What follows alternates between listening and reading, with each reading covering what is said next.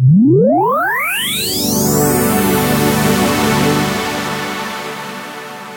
Кто такой программист? Это такой воспитатель детского сада для компьютера. Кучка front-end и кучка back-end. А в направлении искусственный интеллект математика все-таки нужна. Есть такие волшебные люди, которые называются full stack. Сфера геймдева, она для таких красноглазиков. Это язык э, программирования, с которого я не рекомендую начинать. Правда, что Кремниевая долина — это мечта любого IT-специалиста? Там образование бесплатное, но на языке этой страны. Для меня это очень творческая работа. Я уверена, что программистом может стать каждый.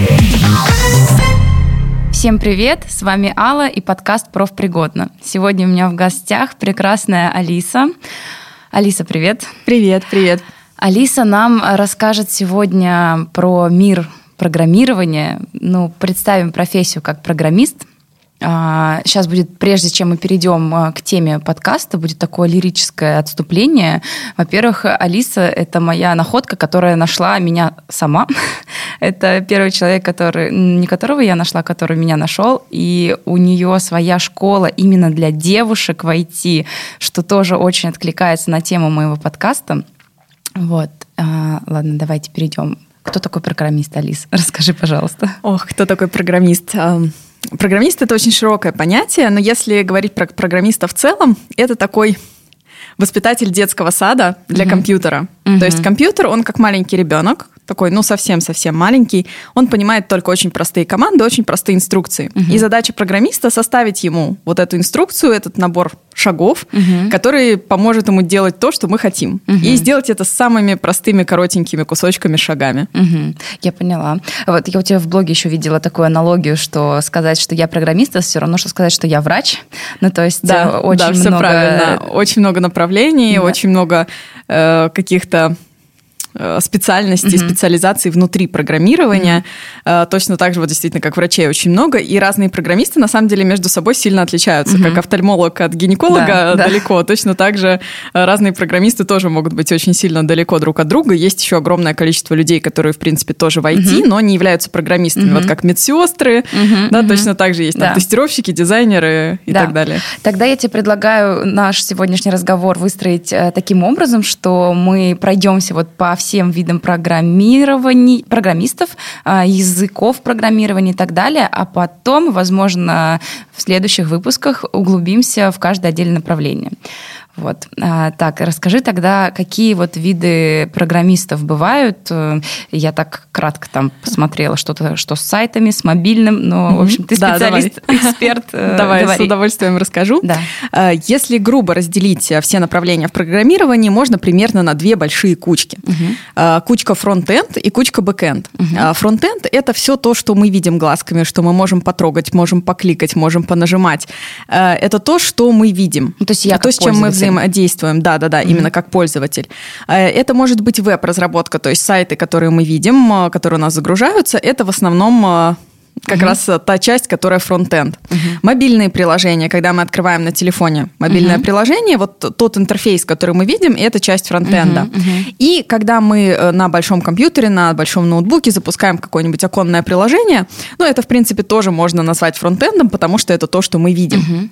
А есть э, большая, прибольшая, прибольшая часть, которую мы глазками не видим, которая где-то там на серверах далеко-далеко uh-huh. лежит, и которая может делать дополнительные действия, необходимые для того, чтобы наш интерфейс показывал то, то что он должен uh-huh. показывать. Yeah. То есть какие-то данные, базы данных, э, какую-то аналитику, какую-то логику более сложную, там, например, вот поиск, э, вот если мы представим поиск в Гугле, yeah. когда мы загружаем страничку, мы видим там какие-то картиночки, видим форму поиска, угу. и вот это фронтенд. Угу.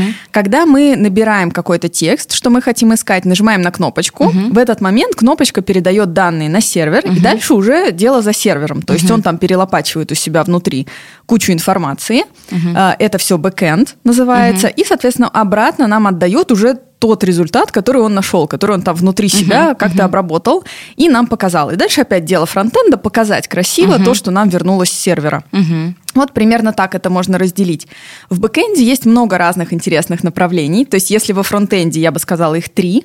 А, веб, э, mobile и десктоп. Угу. Ну, десктоп, он уже такой, ну, десктоп очень... Это, десктоп — это окошки. Ага, на компьютере. На, окошки на компьютере, да. да, но это не самое перспективное направление. Оно, конечно, есть еще, но туда там почти да. нет вакансий, да, и сейчас все больше людей с телефона заходит, угу. поэтому если вы только выбираете себе путь, начинаете в нем, то десктоп не выбирайте. Угу. Если нравится фронтенд, если нравится все красивое, если нравится быстрее результат получать, то есть вот прелесть фронтенда в том, что ты очень быстро видишь результат. Угу. Ты захотел создать кнопочку, угу. она у тебя появилась почти угу. мгновенно. Захотел добавить картиночку, она у тебя появилась. Угу. Нажал на кнопочку, что-то произошло.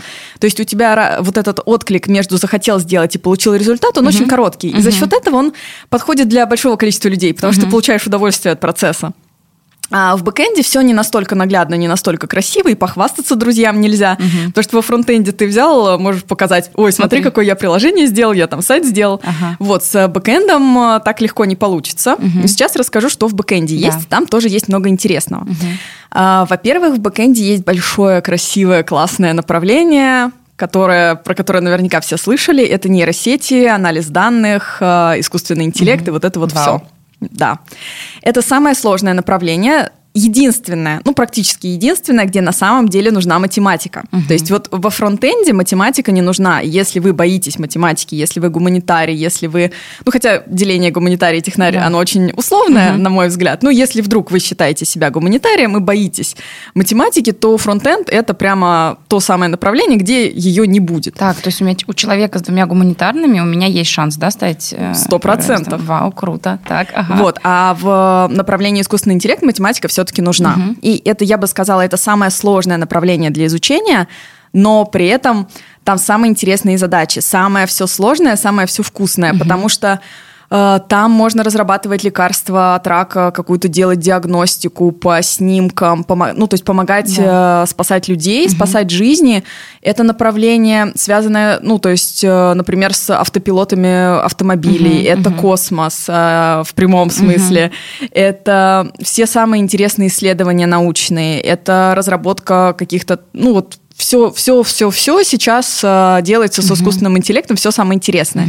И если хочется работу, которая, ну вот прям проект, которым ты горишь, которым ты гордишься, найти его в этой сфере достаточно легко. Конечно, есть что-то менее интересное, там банковская аналитика, маркетинг, реклама и так далее. Ну, естественно, да. оно, оно тоже есть. Если бы не оно, мы бы уже, наверное, все в космос летали. А так э, огромное количество усилий все-таки в сторону рекламы направляется. Но, тем не менее, это направление очень интересное, mm-hmm. и там самые высокие зарплаты, я бы сказала, по IT-индустрии, и очень огромная нехватка специалистов, но mm-hmm. это действительно сложно. То есть, mm-hmm. если вы хотите заниматься нейросетями, прямо здраво смотрите на свой бэкграунд. Э, я знаю много ученых, которые пришли, э, я знаю лингвистов, mm-hmm. как ни странно, да, но тем не менее из лингвистов получаются очень хорошие дата-аналитики. То есть, если вы как-то были в своем бэкграунде в институте, может быть, связаны с научными исследованиями, с аналитикой, со статистикой, возможно, это как раз то направление, которое больше всего подойдет. Это будет хорошим подспорьем, да? Да, угу. да. А следующее направление это IoT, это интернет вещей. Угу. Оно только-только набирает Э, набирает свою силу, но на самом деле мы, может быть, этого не ощущаем, но огромное количество датчиков, каких-то сенсоров, микропроцессоров, оно уже вокруг нас есть. Mm-hmm. Даже там в какой-нибудь микроволновке э, есть какой-нибудь э, маленький компьютер, который mm-hmm. тоже кто-то запрограммировал, чтобы эта микроволновка работала как надо. То есть это ну, что-то такое, что обычному глазу не видно, и не мы видно, даже но не оно думаем, на самом что... деле есть, да. да. И сейчас э, дома становятся все более умными, у нас есть голосовые помощники, которым можно сказать, включи mm-hmm. свет, там, Алиса, включи да, свет, да. Алиса, включи чайник mm-hmm. э, и так далее. И это все набирает обороты, ну, не только в бытовом... Mm-hmm как сказать, в бытовом использовании, угу. но и, например, становятся умными фермы, то есть э, ставятся датчики на полях, там надо поливать, не надо поливать, там с, с дронов э, делаются фотографии, и это все собирается в какую-то единую базу, и дальше уже смотрится, что с этим делать. И угу. это все можно макси- по максимуму автоматизировать. Даже на заводах сейчас ставят там э, всякие камеры, датчики и так далее, чтобы контролировать, что вообще происходит, там воруют, не воруют, угу. вообще что делают сотрудники. То есть эта сфера, она все больше и больше проникает везде, то есть в тех э, даже направлениях жизни, в которые ее раньше не было. Угу. Там сейчас э, такое прям растущее, растущее направление. Не могу сказать, что сейчас вакансий супер много, но угу. их будет много. Угу. Следующее большое направление в бэкэнде, я бы сказала, что это системное, но оно, оно очень сложное для большинства. Э, это все, что связано с операционными системами э, и какими-то внутренними такими штуками, там, файловыми системами. И там, там очень мало вакансий, и там почему-то почему-то низкие зарплаты. Угу. То есть если посмотреть э, какой-нибудь системный программист на C++ вакансии, то обычно там не очень. Так, а и... C++ это? Это язык угу. программирования, с которого я не рекомендую угу. начинать. Mm-hmm. Это очень сложный язык для большинства, и многих, я знаю людей, mm-hmm. которые реально бросали, а потом проходило 10 лет, они начинали программировать с другого языка, mm-hmm. и у них все получалось. Mm-hmm. То есть это такой, такая возможность себе испортить.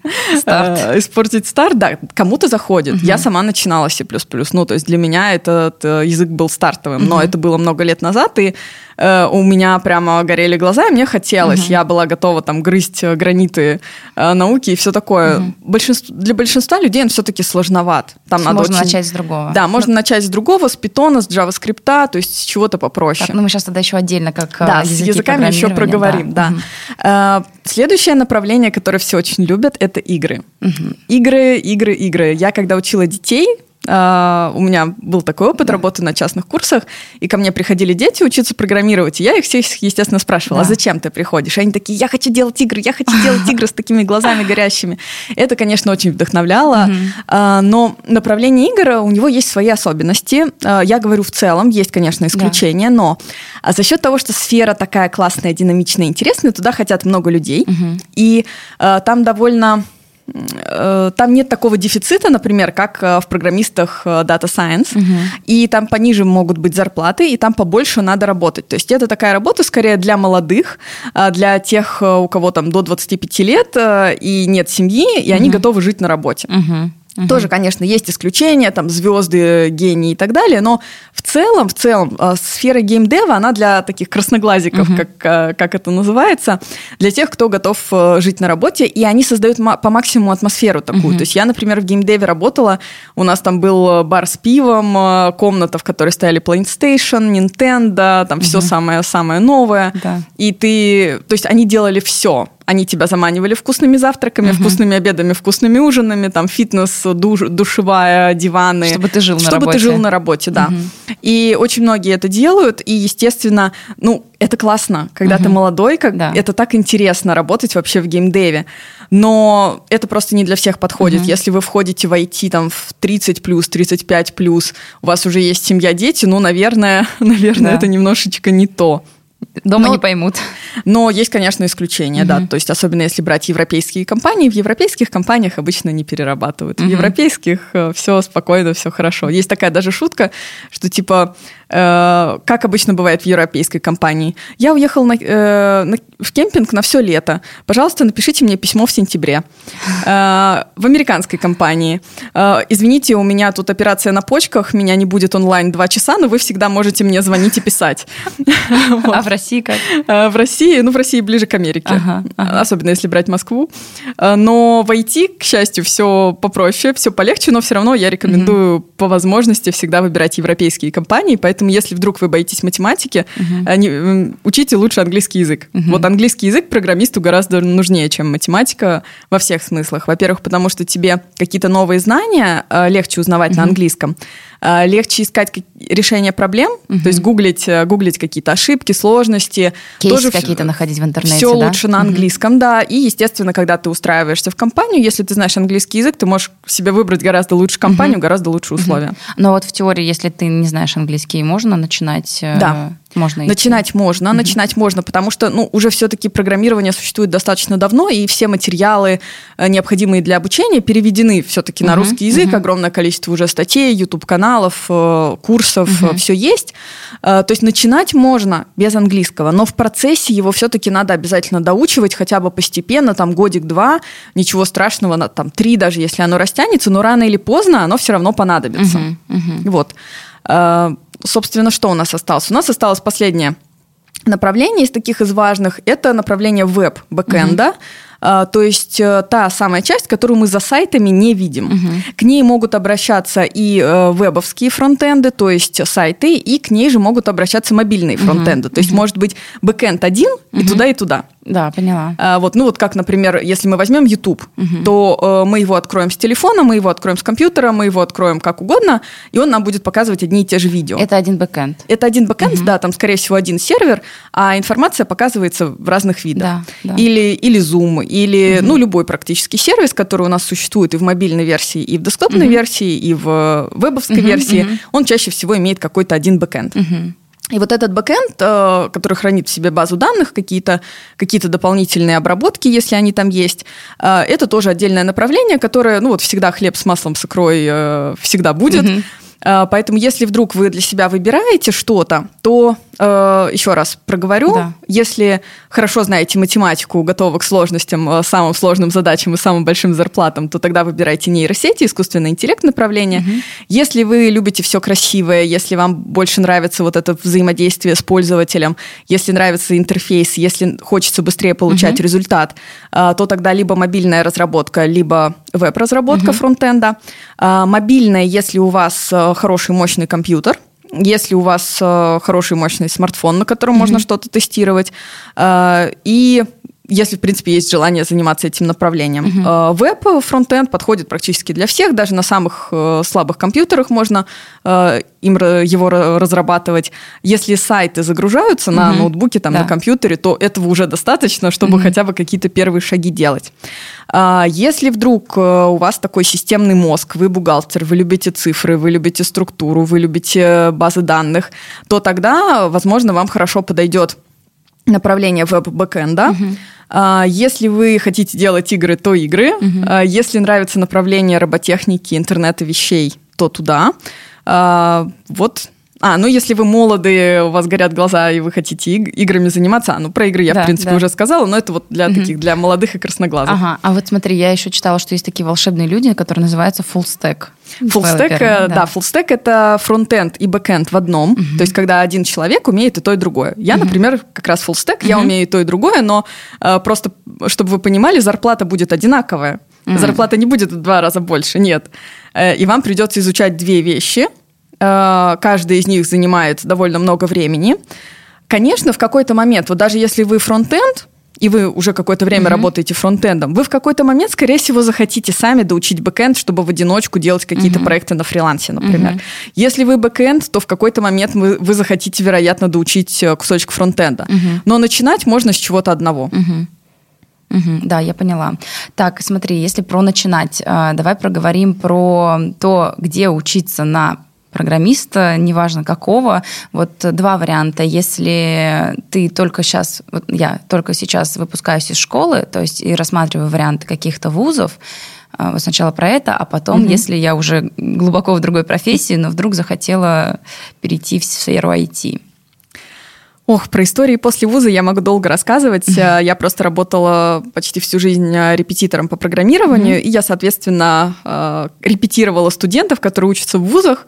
Э, приходят ко мне со своими лабораторными, дипломными, домашними заданиями. Я вижу программы вузов по всей стране. Угу. И, к сожалению, то, что я вижу, ну, от мой да. собственный опыт обучения в ВУЗе говорит о том, что у нас с IT-образованием в стране все очень-очень плохо. Угу. Поэтому надо очень тщательно думать, э, куда идти, зачем и как вообще к этому относиться. Угу.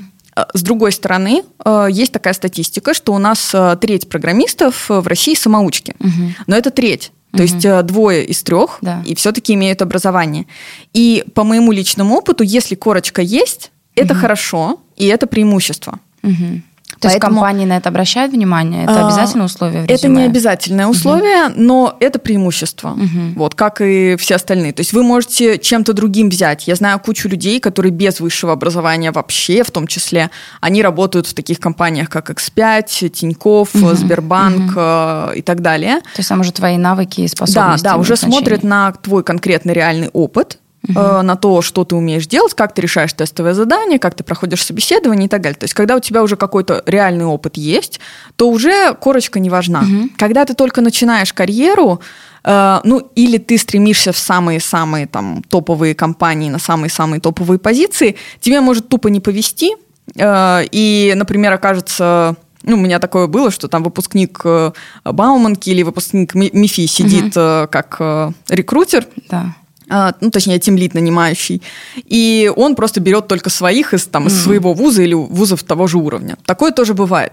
То есть корочка – это преимущество, угу. и если есть э, возможность, желание ее получать, лучше пусть она будет. Угу. Но надо к этому относиться сразу очень очень критично. Это то не есть, гарант, то есть корочка не гарант. Я бы сказала немножко другое. То есть mm нет смысла стремиться учиться на отлично. mm Нет смысла вообще стараться, кроме как получить корочку. mm Лучше сосредоточиться на реальной практике mm и пойти работать как mm можно раньше. Это может быть, кстати, вечерний вуз, никто никогда не смотрит. Да. Вечерка, заочка прекрасно работает. mm То есть лучше начинать сразу работать. Чем mm раньше, тем лучше. С первого курса получится прекрасно, с третьего прекрасно. Чем раньше, тем лучше. mm Потому что работодатели смотрят смотрят всегда на реальный опыт. Никто никогда не смотрит на оценки в дипломе. Угу. Да, поняла. Вот. Но если корочка есть, и она профильная, то это хорошо, и это может еще хорошо сыграть, если вы соберетесь переезжать за границу. В некоторых странах э, есть обязательное требование, что вуз должен быть угу. по специальности. Угу. Да, поняла. Это первый момент. Второй момент, может быть, тоже вы захотите в какой-то момент переехать за границу, пройти магистратуру тоже, если у вас будет профильный диплом, да. хоть какой-нибудь, понятно, угу. что для них, э, что МГУ, что ну, заборостроительный, да. для них одинаково. Какой-то поэтому, российский вуз. Какой-то, да. Поэтому э, просто вот такое направление тоже можно рассмотреть. А какие вот э, там 3-5 вузов ты бы сказала, там просили бы по Москве, куда идти подавать? Э, МФТИ, угу. ИТМО э, в Питере. Хорошие отзывы слышала про Иннополис, но не, не могу гарантировать. Угу. Ну вот кроме МФТИ, ну, как-то мне даже я поняла. вспомнить некого. Да. Я видела программы МГУ и тоже не могу сказать, что в восторге. Но есть еще одна интересная опция.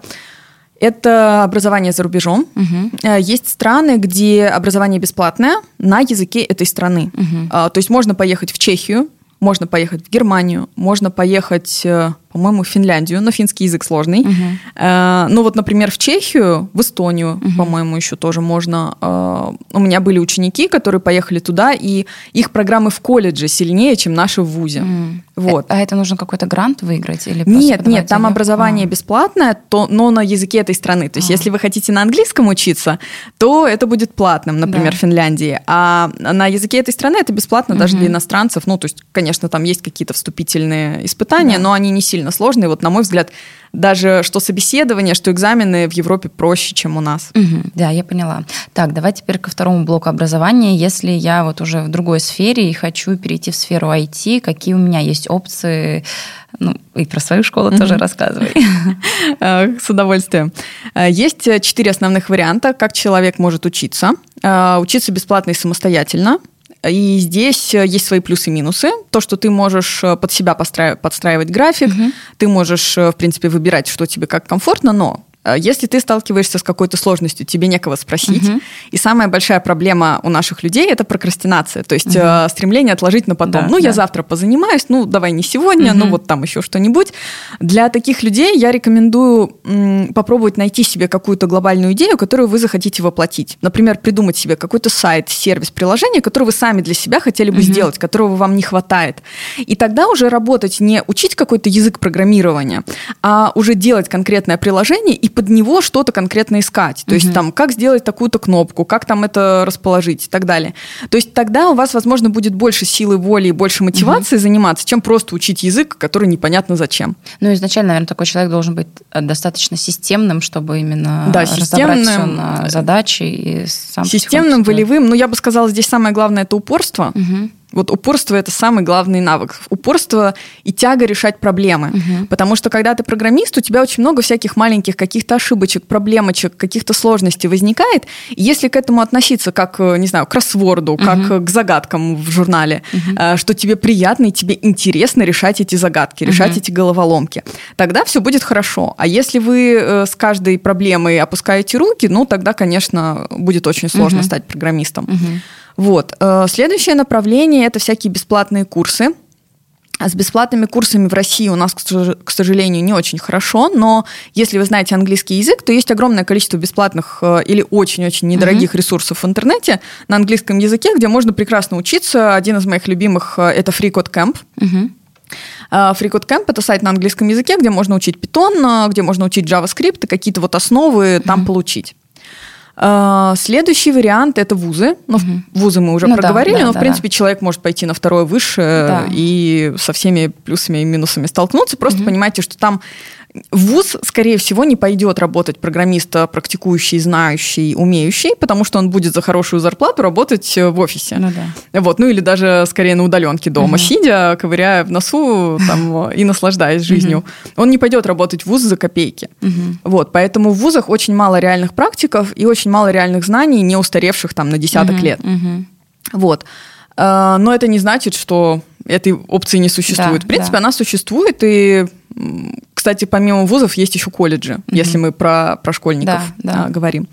Вот. И последний вариант это платные курсы. Платные курсы ну, тоже они бывают разных видов, но я бы обращала внимание в первую очередь на те, э, у которых есть наставники, живые люди, у которых mm-hmm. можно что-то спрашивать, которым можно задавать вопросы, разбирать сложности, спрашивать у них какую-то обратную связь по тому коду, который ты пишешь, mm-hmm. потому что самая большая проблема новичков, ты вроде как написал, оно вроде как работает, но ты не знаешь, это вообще чистый код, mm-hmm. чистый, то есть красиво, некрасиво, правильно, неправильно. Mm-hmm. Как-то работает, но когда ты пойдешь устраиваться на работу, и они, может быть, увидят э, вот этот код, ну, как Профессионал бы... косяки увидит сразу. Да, mm-hmm. э, то можно очень сильно облажаться. Mm-hmm. А, и э, наставник тебе может указать на какие-то такие моменты, ошибки. И второй момент – это трудоустройство. Крайне желательно, чтобы курсы были с трудоустройством или mm-hmm. какой-то помощью в трудоустройстве, просто потому что это гарантия того, mm-hmm. что они вас будут учить э, качественно. Mm-hmm. Ну, не гарантия, но, во всяком ну, случае, да, они да. к этому будут стремиться. Потому что если они вас плохо научат, они вас трудоустроить да, не смогут. Да. Вот. Mm-hmm. Это сам, самый главный критерий, то есть э, желательно все-таки с трудоустройством. А, и дальше уже просто смотрите, кто вам больше нравится, по отзывам, по, по стоимости. Вот, э, к сожалению, моя личная боль, что э, курсы с наставниками, с дедлайнами, с э, трудоустройством, угу. типично они очень дорогие. Угу. Они в районе 100 тысяч рублей за профессию. Угу. И ну, мне кажется, что для страны со средней зарплатой 20-30 тысяч ну, да. курсы за 100 это ну, действительно дорого. Угу. Поэтому я, когда школу для девушек свою делала, я это сделала специально дешевле, потому что есть такая статистика, что у девушек зарплаты на 30% меньше мужских, угу. и я сделала свои курсы на 30% дешевле, чем у конкурентов. Круто. Именно для девушек. Супер. А, так, а скажи еще по времени, сколько длится обучение? По времени обычно обучение длится длится э, около года, угу. ну, плюс-минус у кого-то 10 месяцев, у кого-то год и там 2 месяца. В среднем около года рассчитывайте, если вы, опять же, не будете тормозить, отставать, угу. Переноситься с потока на поток.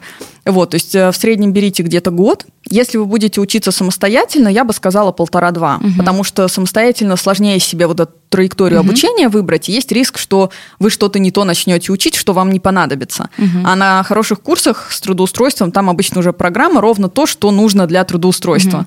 Поэтому ничего лишнего не будет. Да, вот если прям не совсем обобщенно про твою школу говорить, э, год это не вне зависимости от того, какое направление девушка выберет, э, фронт-энд или бэк-энд. Ну, практически все направления одно, угу. одно и то же время. Я вот сейчас э, в разработке, у меня курс по мобильной разработке, угу. возможно, он будет чуть покороче, где-то угу. месяцев 6-8. Угу. Поняла. А вот смотри, а по погруженности в этот курс, сколько по времени это будет занимать? Просто я к тому, э, возможно ли это совмещать да. пока с этой работой, в которой ты есть? Да, То есть да в этом там... весь смысл, что практически все люди работающие, угу. особенно кто собирается менять профессию, и, соответственно, курс должен занимать там, ну, не больше, чем 10-15 часов в неделю. Угу ну вот где-то где такое время. То есть, по сути, один выходной у тебя полностью будет посвящен учебе на протяжении угу. года. Да, я поняла. Так, вот мы еще проговаривали про языки программирования. Расскажи, угу. какие они бывают. Э, вот в каждом блоке там они есть свои, как понять, какой твой язык, какой выбрать, или от наставника зависит, какой он тебе порекомендует, или, не знаю, здесь есть такой момент, что этот код откликнется, этот язык откликнется, а этот нет, вот как выбрать? Да, да, да, есть такое. К выбору языка нужно подходить очень ответственно, это как э, выбор первой любви. Если выбрала неудачно, дальше все может пойти не так. Что я рекомендую? Если вы выбираете направление э, веб-разработки, то это может быть э, язык JavaScript. Угу если про фронтенд мы говорим. А, на JavaScript мобильной разработкой тоже можно заниматься. И бэкенд тоже можно uh-huh. писать. То есть это такой универсальный язык, на котором можно писать все связанное с вебом и с мобайлом. Uh-huh. Если мы говорим про искусственный интеллект, про вот это направление, то там два языка, Python и R. Угу. Но язык Python, он на 90% популярный, то есть лучше всего, конечно, выбирать Python. Причем на Python же можно писать бэкэнд для веба. Угу. То есть он такой тоже довольно универсальный язык, что на нем можно и то, и то угу. писать. Вот, если вдруг у, вы хотите писать под конкретную платформу, то есть, например, только под iOS или только под Android, uh-huh. то там свои языки только под iOS и только под uh-huh. Android. А есть разработка кроссплатформенная мобильная, когда ты можешь на одном языке писать сразу и туда, и туда. Uh-huh. Вот это JavaScript, э, он и туда, и туда. Uh-huh. И есть еще такой язык Dart и технология Flutter – на которой можно писать тоже сразу на два телефона, но она еще такая молодая, развивающаяся, пока еще на нее вакансий мало. Угу. Я ее очень люблю, мне кажется, это самая простая из всех э, кроссплатформенных мобильных э, технологий, но она пока еще молодая, на нее вакансий мало. Если, например, девушка сейчас только ушла в декрет и думает о том, а кем бы мне стать через три года, угу. то ей Flutter, возможно, был бы самым лучшим решением, потому что через три года он будет просто Популярным бомба. Очень, да. Да. Угу. Так, а вот еще я видела у тебя в блоге такое слово слово из трех букв GIT, гид или JIT, как это правильно называется? Гид, да. Да, что это? Гид – это такая технология, э, которая помогает вести э, один проект сразу многим программистам одновременно – и она помогает э, не путаться, она помогает вести историю, она помогает, э, ну, то есть, когда вы работаете над одним и тем же файлом вдвоем, uh-huh, uh-huh. ну, представляешь, какая там может каша получиться. Uh-huh. И вот эта технология помогает этой каше избежать, хранить историю всех изменений, если вдруг тебе надо вернуться назад, uh-huh. а там вот есть вся история. Uh-huh. Это как, может быть, знаете, в каких-то офисных пакетах иногда бывает версионирование. Угу. То есть, когда ты можешь вернуться на предыдущую версию, у тебя все записываются, и видно, а. кто какую строчку поменял. Вот это то же самое, только для кода. Угу. Есть специальное облачное хранилище э, под названием GitHub, где, которое хранит в себе угу. миллионы просто строчек кода со всего мира, и в нем обычно ждут портфолио от тебя. Угу. То есть, если я правильно понимаю, то прям совсем на бытовом mm-hmm. уровне, там на Google диске лежит какая-то таблица, и каждый может ее корректировать, например, из сотрудников офиса. Это вот что-то Ну, такое. примерно, да, только это не таблица, а текстовый документ. Да. Просто обычный да, текстовый да, документ, да, да. по большому а счету. Код. Ага. Угу. Так, и вот тогда момент про код. Э, вот то, что мы видим в кино, где вот это там какие-то буквы программистов так что-то набивают, это и есть код? Э, ну, в кино не всегда показывают ага. правду, но в целом, да, это действительно буквы. Ну, представь блокнот. Угу. Обычный блокнот, да. который есть у всех на компьютере. И в нем какие-то буквы угу. на английском языке. Угу. Вот код выглядит примерно так, только блокноты у нас типично более умные и с темной темой, угу. но по сути, по сути это просто блокнот. Угу. А вот смотри, прям совсем такой, как семилетний ребенок, сейчас буду спрашивать. Код, он пишется, вот ну, если сравнить с языком, то есть э, в русском языке есть алфавит из стольких-то букв, и я понимаю, как их складывать, чтобы получилось угу. предложение. Вот в коде программиста э, вот каждый язык это тоже набор каких-то символов, которые соединяются и образовывают слова, или как вообще это все Ну, ты пишешь там на английском языке, угу. по большому угу. счету, и действительно есть просто набор набор фраз типовых, uh-huh. по которым компьютер понимает, что ему делать. Uh-huh. Вот, кстати, я могу сейчас э, сделать простенький тест для наших слушателей на программерское да. мышление. И вы сразу поймете, насколько вы вообще склонны uh-huh. или нет. Я уверена, что программистом может стать каждый. Смотрите, в программировании все делится на три конструкции, три типовых алгоритма. Угу. Они во всех языках, они одинаковые. То есть на каком бы языке ты ни писал, там эти конструкции будут, угу. и все сводится по большому счету только к ним. Угу. Конструкция первая. Первый алгоритм линейный, пошаговый. Вот э, представьте себе, что вы готовите что-то по рецепту. Угу. Вот у тебя по рецепту что-то когда-то получалось, шаг один, шаг два, там возьмите яйца, да, возьмите да, муку, да, возьмите, да, там смешайте. Да. Вот это линейный алгоритм. Угу. У, программ... у программиста все то же самое. Ты говоришь компьютеру, возьми муку, а, возьми да, яйца, да. смешай там в такой-то пропорции, поболтай 30 минут, там да. еще что-нибудь в этом духе. Вот это пошаговый линейный алгоритм. Угу. То есть просто он выполняет строчка за строчкой. Как ему сказано, так он и делает. Угу. Это было первое. А, второй алгоритм э, условный это, ну, представь, э, на улице идет дождь, угу. да, то есть ты как нормальный человек, скорее всего, возьмешь зонтик или там возьмешь угу. резиновые сапоги, а если дождь не идет, то ты не возьмешь. Да, то есть если то, если, если то. то угу. Если то, да, угу. вот именно эта конструкция называется условным алгоритмом. Угу. И компьютер, когда доходит до этого условия, он смотрит, если выполняется да, условие, да. он идет направо, если нет, да. идет налево. Угу. Вот, и э, по этому условию дальше уже могут быть там какие-то или другие условия, или линейный алгоритм, угу. который мы уже знаем. Угу. Вот. И это тоже, эта логика, она очень простая, она понятна людям. Угу. То есть если то, да, очень да, просто. Да.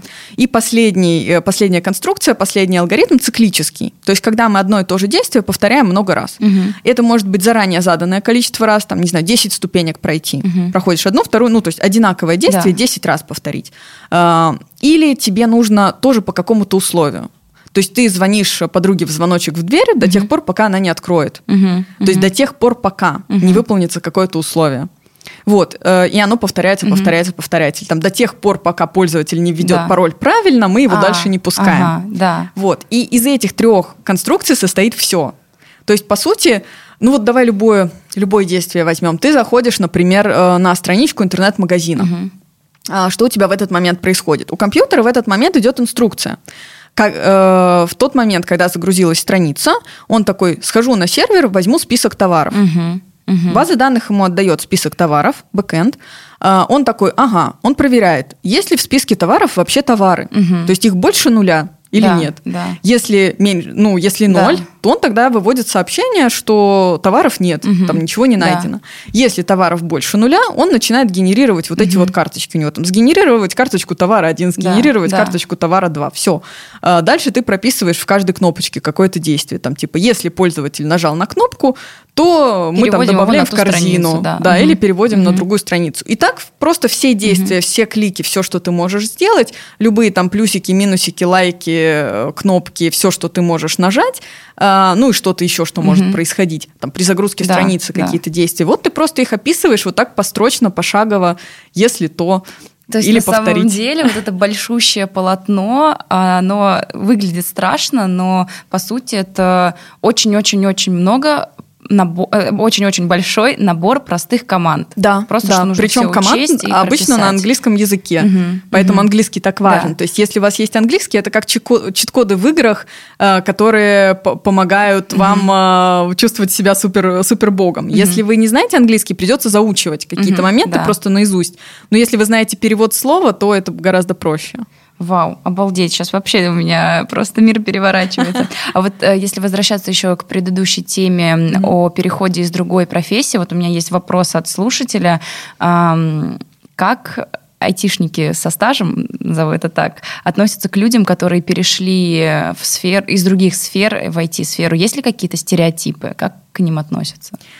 Ну, я могу сказать, что люди разные, и точно так же в совершенно любой другой профессии есть люди, которые нормально относятся угу. к людям перешедшим, есть люди, которые нет. Угу. А, есть такое презрительное слово «вайтишник», да. а, типа от слова «войти» «войти», ага, то, ага. что в рекламах сейчас часто встречается. И, ну, некоторые действительно э, относятся очень скептически, но, с другой стороны, я говорю, такие люди есть везде. Угу. В любой э, профессии. В любой профессии, да. Не нужно обращать внимание, Да, точно так же, если ты захочешь стать врачом после 30, я думаю, что на тебя тоже будут будут mm-hmm. странно смотреть. Но здесь, опять же, я крайне рекомендую всем э, европейские компании, потому что там вот этот уровень эм, скептицизма, скептицизма такого, да, уровень токсичности, уровень вообще эм, возрастного какого-то, возрастной дискриминации, гендерной дискриминации, там типично ниже, чем в типовых угу. российских. Угу.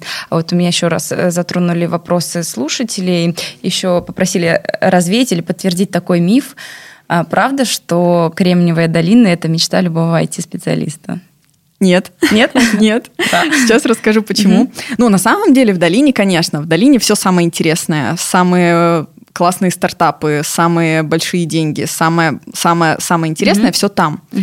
Но а, как я уже приводила пример а, разницы между Америкой и Европой, Э, долина – это место, где вы будете работать 24 на 7, сидеть на антидепрессантах, сидеть на, э, как это называется, на ноотропах, э, делать все супер правильно, там правильно питаться, сидеть на интервальном голодании, mm-hmm. бегать по утрам и так далее, для того, чтобы хоть как-то поддерживать вот тот уровень, которым живут все.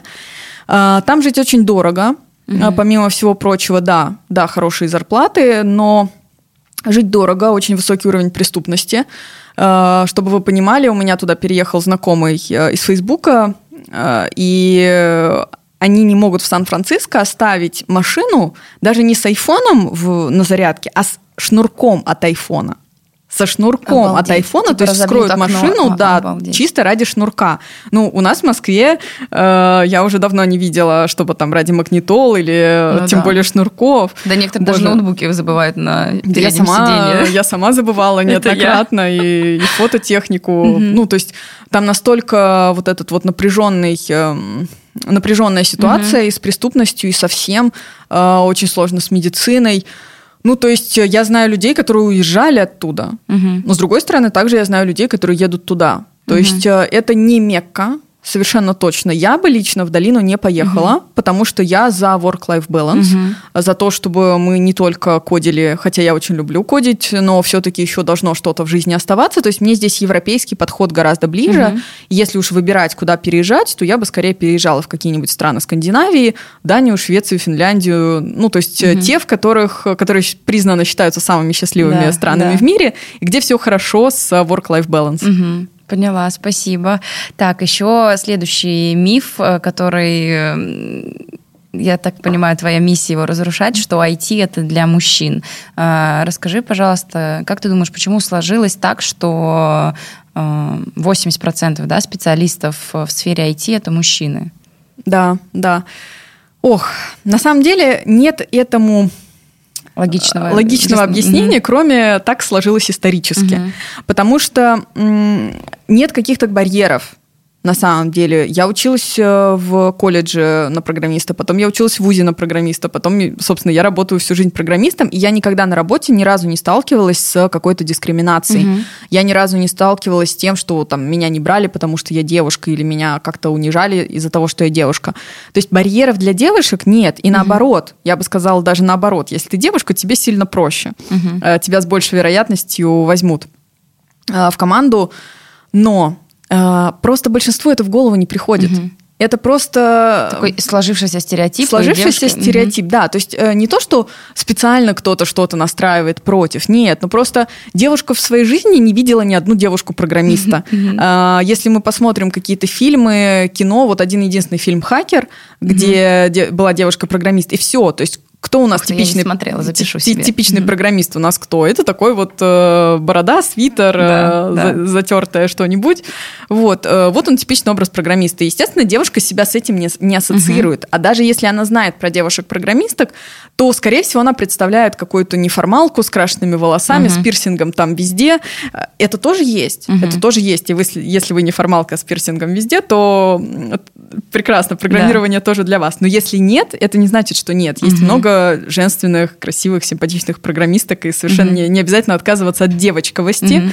если ты хочешь программировать. Мгм. Поняла. Это вот, кстати, еще, наверное, один миф, что программист это такой человек с засаленными волосами, который в- 24 на 7 просто в компьютере сидит. Ну, в некоторых фильмах мы такое видим, и тоже может, да, А, сложиться Ну, когда-то, когда-то оно примерно так и было. Мой папа очень пох- похож на это описание. Но сейчас э, программисты — это чаще такие накачанные, ухоженные парни со стрижками, с барбершопа, Ага. э, хорошо одетые, просто потому что доход позволяет э, заниматься собой, и время позволяет заниматься собой. Мгм. И ну, уровень осознанности тоже достаточно высокий, чтобы понимать, что там надо ходить в спортзал и так далее. Мгм. Поэтому я бы сказала, что сейчас э, как раз-таки самые красивые, самые классные парни, они именно программисты. Это, кстати, еще один вопрос от слушательницы, такой шуточный, но я зачитаю все-таки. Где познакомиться с перспективными айтишниками? То есть, есть ли какие-то специальные бары, куда именно ходят именно те самые парни э, из барбершопов? Э, Ну, конечно, есть э, всякие профессиональные конференции, но, Мгм. честно говоря, я бы я бы все-таки шла немножко через Ну да, другое, да, через да. интеллект Ну, и через чтоб- шутка, чтобы конечно, самой, да, самой Мгм. стать, и тогда вы с ними встретитесь просто на работе и будете И вообще э, тебе не себя нужно будет встретить чувствовать. перспективного айтишника, потому что ты сам будешь перспективной айтишницей. айтишницей, да. Так, а тогда хочу еще спросить тебя про твою историю. А Как ты вообще попала в мир IT? Это сразу началось? э, И вообще как ты развивалась? Про себя расскажи, пожалуйста. А у меня очень типичная история, история как раз для девушек с мужскими профессиями. Типично получается, что либо у тебя родители, кто-то из ближайших родственников э, работает в этой сфере, либо у тебя парень угу. работает в этой сфере. То есть у меня папа айтишник, такой типичный со свитером, бородой, и в де- с моей, все мое детство дома была куча железа, куча каких-то компьютерных штучек. Он этим всем очень сильно угу. увлекался, но он больше по железу, а не по софту. Угу. А я пошла в софтварное направление. А, но, тем не менее, дома это всегда было. У папы горели глаза, ему было интересно. И я такой, блин, это что-то классное, я тоже хочу. Угу. Так оно и началось. Так, ну и ты потом э, пошла учиться именно в колледж на да. IT-направление. А, расскажи тогда э, ну, и про себя, и вообще в целом э, как устраиваться на работу, куда идти, что пробовать, или должно ли быть э, какое-то уже там портфолио в виде каких-то наработок, сайтов, приложений, чтобы ну, ты могла уже претендовать на какую-то должность в компании? А, здесь есть э, два варианта основных. Либо, если вы как раз учитесь в колледже, в ВУЗе и так далее, чаще всего там есть какие-то стажировки, есть э, производственная практика, в некоторых осталось. Есть просто очень много вакансий для выпускников или для студентов старших курсов. То есть у нас, например, в МИФИ висели, типа, приглашаем студентов старших угу. курсов там туда-то, туда-то угу, на работу. Угу. Это один вариант, э, достаточно простой и прямой. Угу.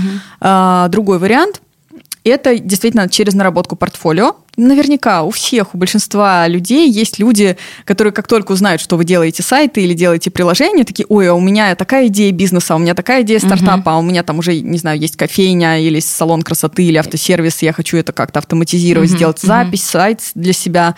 Даже если это просто, там, не знаю, фитнес-тренер, uh-huh. все равно подружка может к тебе прийти и сказать, сделай мне сайт. Uh-huh. И уже вот из этого можно себе нарабатывать портфолио. Uh-huh. Uh-huh. Когда оно есть, гораздо проще. Угу. А вот еще сейчас, кстати, про сайты хочу спросить именно как обыватель. Сейчас, я знаю, есть много конструкторов, э, там, Тильда, угу. Wix, еще есть, где ты можешь, не будучи программистом, сам склепать этот сайт. Эм, как ты считаешь вообще вот э, с появлением таких э, конструкторов какая-то часть работы у начинающих программистов отнялась или нет? Ну смотри, э, я не считаю, что конструкторы, они нам конкуренты. Угу. То есть для того, чтобы изучить конструктор, э, ты как программист, ты можешь это сделать за пару часов. Угу. И, соответственно, когда к тебе приходит человек, э, который хочет заказать у тебя сайт, uh ты уже можешь сказать, что типа я могу сделать на конструкторе за два часа, и uh это будет стоить столько-то, uh либо uh я могу тебе сделать вот такое, и это будет столько-то времени, uh столько-то стоить. Угу. Естественно, на конструкторах можно сделать не все. То есть какие-то перламутровые пуговицы угу. э, у вас будут дозаказывать э, уже на да. том языке, на котором вы пишете. Угу.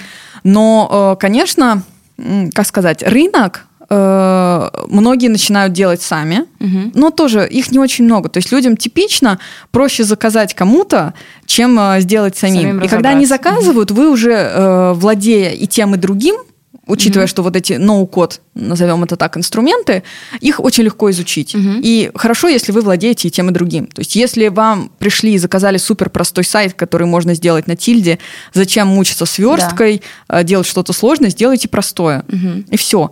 Но надо понимать, что это, э, это для фриланса супер. А если вы работаете в компании, в компании типично никаких конструкторов нет, ну, угу. по понятным причинам. Угу. И компании могут себе при этом позволить платить хорошие зарплаты. Поэтому, если вы хотите работать в компании, угу, ну, да. придется, придется изучать угу. программирование. Слушай, а какое примерно разделение вот э, айтишники-фрилансеры и айтишники, которые работают в компаниях? Каких больше или или есть те, которые и там, и там успевают? Мне кажется, что многие, многие и там, и там. Угу. Ну, потому что даже если ты в компании работаешь, к тебе все равно приходят друзья ну, со да. словами «я хочу сделать стартап». Угу. Вот, поэтому а, мне сложно сказать, mm-hmm. 50 на 50 это или какое, какая-то другая mm-hmm. пропорция, но так или иначе всем хватает, mm-hmm. а айтишников не хватает. Ага, я поняла. А смотри, еще вот про сайт у меня возник вопрос, когда я слушала, если не брать конструкторы, а, например, ко мне придут э, там один друг и скажет, мне там нужен вот такой-то сайт для интернет-магазина. Я, то есть, напишу какой-то сайт, адаптирую его для, под его э, магазин, там через неделю ко мне придет другой друг, скажет, вот у меня там там интернет, тоже нужен интернет-сайт, но там с другими товарами и так далее. Я могу базис с первого сайта Можешь. сюда прикрепить. Да, То есть, можешь. по сути, эм, у IT-специалиста тоже может быть свое такое портфолио из его наработок, которые он может повторно использовать со следующих проектах. да. О, прикольно. В этом, в этом э, в том числе и смысл программирования, что ты какие-то действия автоматизируешь, как, как будто библиотеку создаешь каких-то своих э, типовых действий. Мгм. И потом ты просто из этой библиотеки дергаешь какие-то кусочки, и Мгм. каждый новый проект тебе дается проще, потому что у тебя больше уже этих да, кусочков. да. Поняла. Так, а, смотри, у меня еще вопрос относительно вообще сообщества а, IT-специалистов. А, Есть ли какие-то... А, ну вот конференции ты говорила, что Мгм. есть, то есть где можно... эм, ну, в общем, сконнектиться с другими специалистами, чтобы обменяться знаниями, чтобы, не знаю, может, чат у вас какие-то есть, или встречи проходят, чтобы э, Есть еще, есть еще такой классный сервис, как Meetup. Мгм. И, конечно, бывают метапы по совершенно разным темам. А, Можно, можно туда, туда идти, можно идти на конференции, есть чаты. Ну, в чатах, э, чаты, форумы. Честно говоря, вот российские чаты, форумы, они, ну, ты туда приходишь с каким-то вопросом, а тебе начинают э, отвечать не на этот вопрос, а на то, типа, ой, выбери лучше другой язык, выбери Мгм. другую платформу, зачем Мгм. тебе вообще это делать, это можно сделать по-другому. Ну, в общем, тебе Мгм. начинают что угодно предлагать, только не Мгм. то, что ты от них ждешь. То есть вот с какими-то вопросами лучше идти на англоязычные Мгм. ресурсы.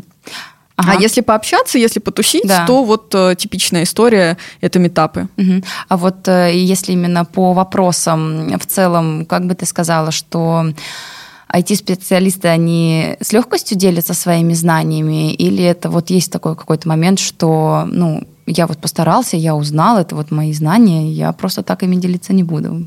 Мне Или кажется, большинство, зависит? большинство все-таки делятся Мгм. с удовольствием. Конечно, есть редкие исключения, но большинство, мне кажется, с удовольствием делятся, ну, потому что это тоже приятно. Мгм, мгм. Когда ты что-то узнал, э, этим поделиться, и тебя уже ну, распирает в какой-то момент. И Мгм. если у вас есть друг-айтишник, э, друг-программист, который готов вам помогать и подсказывать, это огромное подспорье. Не стесняйтесь спрашивать. Ну, Мгм. даже если он не ответит, найдете еще кого-нибудь, кого Мгм, можно будет мгм. спросить.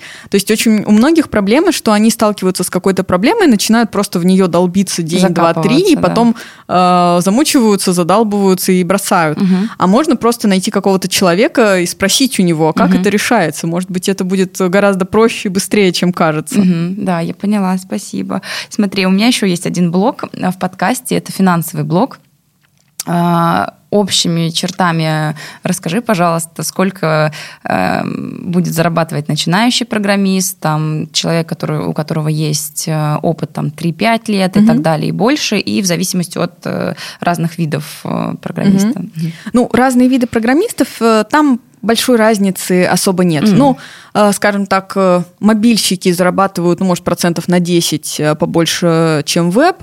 Э, Искусственный интеллект зарабатывает, ну, ощутимо Мгм. больше всех. Наверное, до этого уровня и дойти нужно, Да. путь дольше. Мгм. А, Вот, но в целом примерно зарплаты по рынку плюс-минус одинаковые Мгм. на любом языке, на Мгм. любой технологии.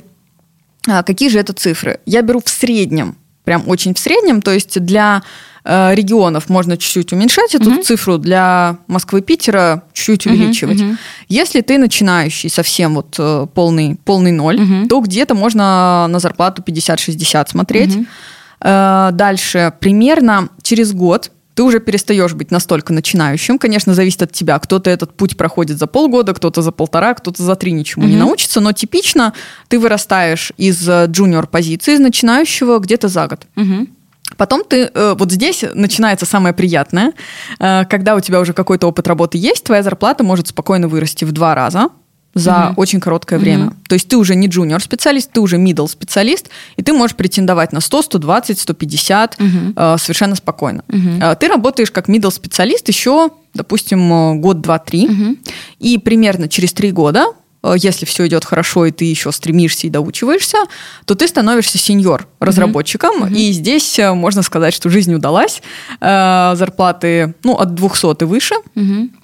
И здесь, э, ну, в принципе, уже даже на middle уровне у тебя нет уже никаких проблем с трудоустройством. То есть тебя будут постоянно писать, тебя будут постоянно хантить. хантить угу. Да, и э, ты можешь просто почти в любую компанию входить, э, открывая дверь с ноги. Ага. Вот. Но до этого надо дожить, то есть первый год обучения, и потом еще год становления, год вот пока ты джуниор, пока угу. ты начинающий, и конкуренция на джуниор уровне очень высокая. Сами понимаете, сколько сейчас выпускников угу. всяких там нетологий, Яндекс практикумов и так далее, угу. потому что все сейчас сейчас этому учат. А, конкуренция высокая, у девушек здесь есть преимущество. преимущество. Да, потому что нас собеседуют мужчины, и по законам психологии угу. с большой вероятностью они вас возьмут, а, если вы им понравитесь. Угу. Вот. Поэтому примерно такая раскладка. Проблема в том, что выше расти уже практически нереально. Угу. То есть где-то в районе 200-300 тысяч уже наступает такой потолок, и выше 300 прыгнуть тяжело. Угу. Не невозможно, сейчас расскажу как, но тяжело. А, но с другой стороны, ну, честно говоря, в нашей стране 300 тысяч зарплаты, ну, угу. это достаточно, да. достаточно для того, чтобы жить хорошо. Если вдруг этого недостаточно, и вы хотите больше, вы хотите, например, полмиллиона, какие у вас есть варианты? Вы можете развиваться как менеджер, то есть э, становиться IT-директором, идти в менеджмент, то есть mm-hmm. больше в управлении людьми. Э, вы можете развиваться э, как архитектор, mm-hmm. то есть более ну, более сложные, самые сложные вещи делать, проектировать э, суперсложные системы. Но э, я бы сказал, что архитекторов их, в принципе, ну, не, так, не такой большой на них спрос. Э, и вы можете рассматривать для себя зарубежные компании, которые угу. платят в валюте, в евро, в долларах, угу. просто на удаленке, работая здесь. Угу. И, наверное, для программиста это самый, самый комфортный вариант. То угу. есть, когда ты получаешь э, зарплату как э, в Швеции или как в Америке, угу. а живешь в России с российскими ценами. Угу. Вот, то есть тоже мы говорили сейчас про переезд в долину.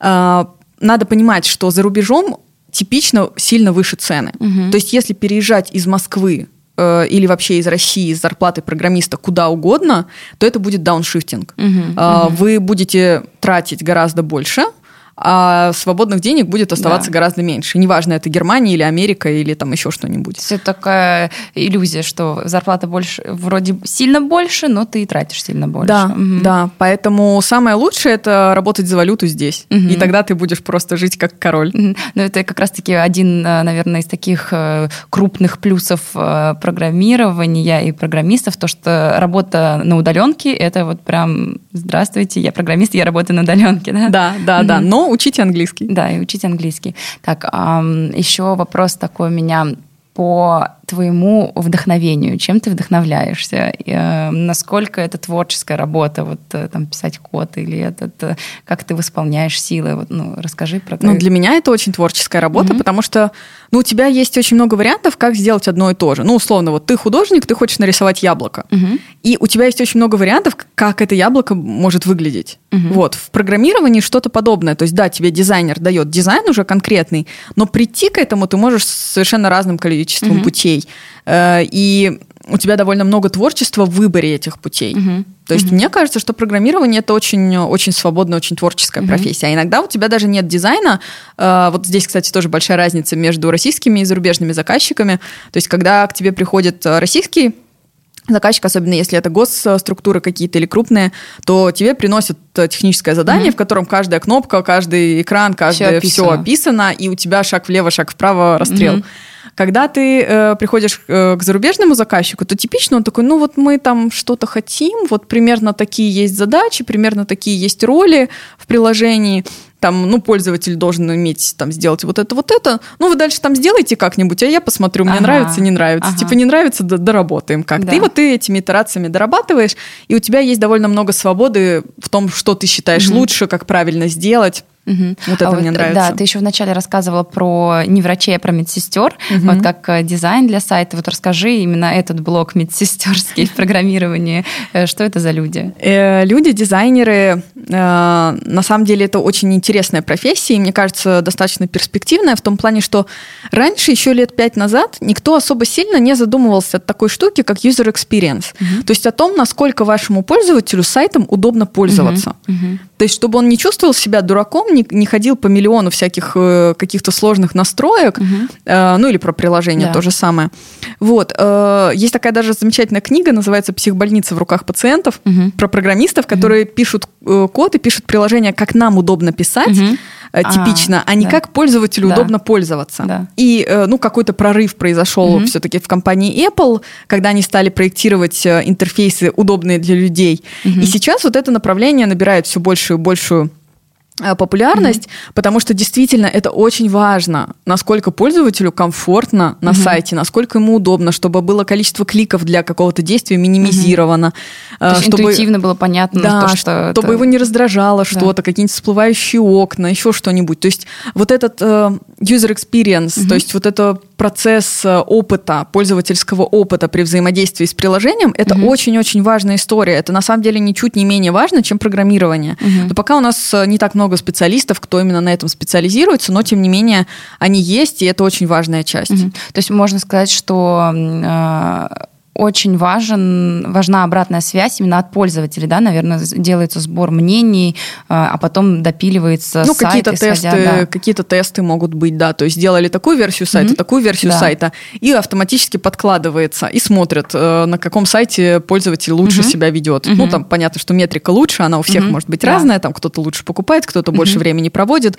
Ну, вот Примерно да. так. То есть э, этим занимаются именно дизайнеры. Да, угу. да. То есть программисты, они типично дизайн не делают. Угу. Угу, да, я поняла. Просто у меня такая ассоциация, что дизайн это тот, кто делает именно красоту, не в плане угу. удобную да, угу. для пользования, а именно красивую картинку. Угу. Это же дизайнер. Ну да, да, они, да. они могут делать а. красивую а. картинку, а ты потом как программист думаешь, блин, как же это реализовать? Ну это как, как в строительстве. То есть есть дизайнер, который там надизайнил какую-нибудь квартиру или дом красивый, а потом строители такие чешут репу, а как, как же мне это реализовывать? Поняла. Вот. Еще у меня вопрос всплыл, с кем взаимодействует IT-специалист, э, если не брать эм, ну, тех же самых дизайнеров или mm-hmm. кого-то, например, там с бизнесом, который ставит задачу, mm-hmm. или вот есть такое понимание, так, product owner, mm-hmm. а, там, не знаю, с мар- маркетологами, которые говорят, слушайте, вот это не работает, нужно как-то еще что-то поделать, придумайте. Ну, вообще да. IT-команда, она достаточно mm-hmm. большая, да. типично, то есть э, есть э, программисты, бэкэнд, фронтенд, фуллстек. Именно разработчики. Да, именно mm-hmm. разработчики разных уровней с тем лидом. Mm-hmm. А, типично есть э, тестировщики, то есть люди, которые проверяют, э, что в коде нет ошибок, угу. которые проверяют, что все хорошо, ведет себя так, как задумано. То есть они сами, тестировщики, они сами не пишут, они именно только проверяют. Зависит от вида тестировщика, угу. но по сути, да, они только тесты делают. Угу, угу.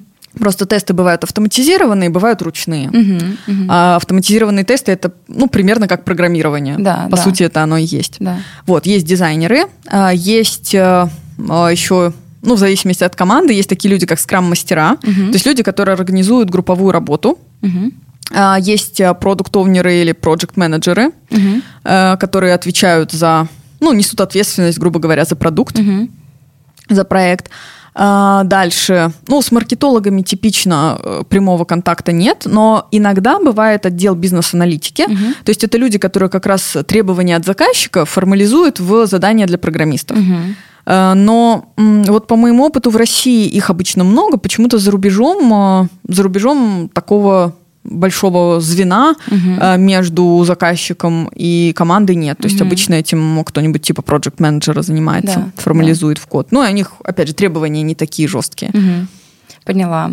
Так, и это, это вот получается... Есть еще, есть еще системный администратор, угу. скорее всего, или ну, тот, который отвечает за инфраструктуру. Угу. Иногда это называют, э, есть еще такое слово умное DevOps, угу. то есть человек, который отвечает за процесс непрерывной разработки. То есть, угу. когда э, вот команда написала код, и она должна в какой-то момент, э, вот этот код, угу. должен оказаться на сайте угу. в интернете, да. к которому имеет доступ заказчик. Угу. И до этого может проходить несколько этапов. То есть какой-то тестовый сервер, промежуточный сервер, чтобы угу. убедиться на каждом шаге, мы убеждаемся, что все в порядке. Угу. И до пользователя не дойдут какие-то ошибки, проблемы, угу. косяки и так угу. далее. Да, поняла. Круто, спасибо. Еще один такой вопрос про, возможно, невидимые для людей, которые вне этой профессии, минусы, которые могут встретиться. Минусы. А, устают глаза. Угу. Надо делать гимнастику для глаз, закапывать капли. Э, туннельный синдром запястья от того, что ты все время с мышкой ага. или с тачпадом. А, я даже не знала, работаешь, что есть такое название. Есть такое, у тебя mm-hmm. начинает болеть запястье, mm-hmm. когда ты очень много сидишь, ну, спина отваливается. Mm-hmm. Э, то есть, ну, гиподинамия, да, в принципе, да. все, что связано с тем, что ты сидишь там по 8, 10, 15 mm-hmm. часов в день, практически mm-hmm. не вставая. То есть, э, все, все с этим связано. То есть, там и варикоз, ну, в общем, да, всего да, на да, свете. Поэтому за здоровьем надо очень следить, mm-hmm. очень важно. Еще такая профессиональная, профессиональная болезнь, э, как выгорание. Mm-hmm очень свойственно программистам, почему-то часто с этим сталкиваемся. Я, ну вот мое личное мнение, зажрались.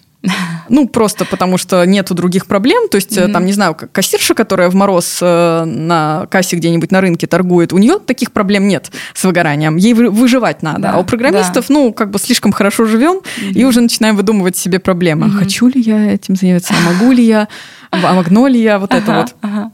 Но, тем не менее, могут, э, могут быть какие-то психологические проблемы от того, что ты все время решаешь э, кучу, кучу маленьких сложностей, и ты от этого устаешь. Угу. Ну, здесь может помочь поменять сферу немножко, другой язык программирования угу. выучить. Меня это всегда спасало, там, на другой проект перейти в другую команду, и там драйв пошел, угу. свой проект запустить. Ну, то есть здесь, да. здесь возможны варианты. Поняла. Так, еще один вопрос про язык программирования, который я забыла задать.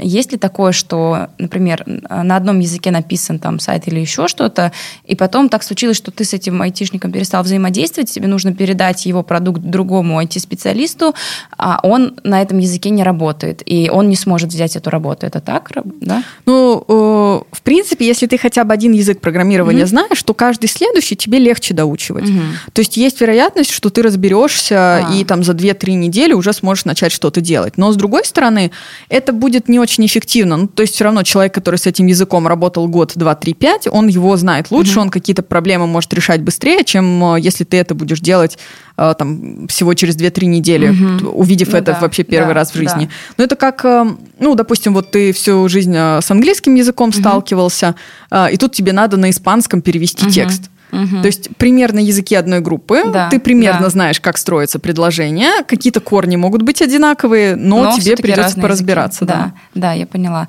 Так, и тогда напоследок, э, какие бы ты советы дала начинающему программисту?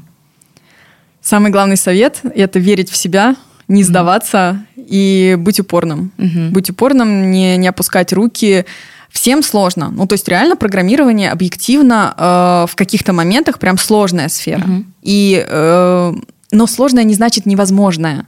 Угу. Можно любого человека научить быть программистом, быть врачом, э, быть бухгалтером, быть э, кем угодно. То есть тут э, не вопрос таланта, угу. это вопрос всегда мотивации, угу. хоти, насколько да. вы хотите. Вот да. я по своей школе вижу, что самые мотивированные наши ученицы это мамы, мама с тремя детьми, у которой часть из них инвалиды. Угу. Вот это самый мотивированный вообще человек, который справляется со всем. Или вот девочка-филолог, которая закончила филфак МГУ, которая просто настолько, вот настолько ей это заходит, mm настолько классно э, она это делает, э, и она все время она себя ругает, что типа вот у меня ничего не получается, mm у меня все не так, но на самом деле да. она молодец, она дошла до конца, mm э, и она тру- трудоустроилась. Блин, круто. Алиса, спасибо тебе огромное. У нас уже время заканчивается, с тобой да. можно болтать вечность. Это точно. А, Короче, я теперь точно убедилась, что быть программистом может не только мужчина, может каждая женщина, может быть профпригодной в этой сфере. Поэтому, Алис, спасибо тебе огромное, что пришла, что поделилась знаниями. Я обязательно оставлю ссылку на Алису, на ее школу. Девушки, становитесь программистами, будем менять мир к лучшему.